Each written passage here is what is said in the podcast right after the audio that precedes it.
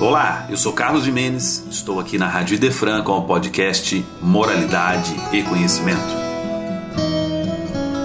Do livro Caminho, Verdade e Vida, no prefácio da obra, cujo título é Interpretação dos Textos Sagrados, Emmanuel, através da psicografia de Chico Xavier, nos ensina. Abre aspas. O Cristo não estabelece linhas divisórias entre o templo e a oficina. Toda a terra é seu altar de oração e seu campo de trabalho ao mesmo tempo. Por louvá-lo nas igrejas e menoscabá-lo nas ruas é que temos naufragado mil vezes por nossa própria culpa. Todos os lugares, portanto, podem ser consagrados ao serviço divino. Fecha aspas. O trecho destacado revela a importância de estarmos sempre conectados ao Evangelho do Cristo nas nossas atividades rotineiras.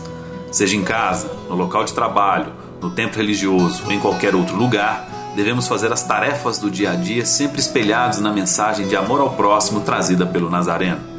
O serviço divino encontra guarida em todas as situações das experiências diárias. Momentos difíceis e situações menos complexas trazem, igualmente, a oportunidade do aperfeiçoamento moral. Exercitar a paciência, a humildade, a fraternidade, a tolerância, entre outros, pode e deve ser feito dentro do templo religioso.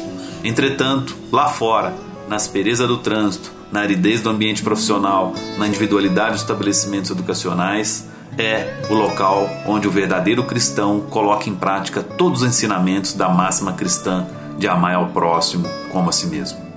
Que o nosso Senhor Jesus Cristo nos abençoe a todos.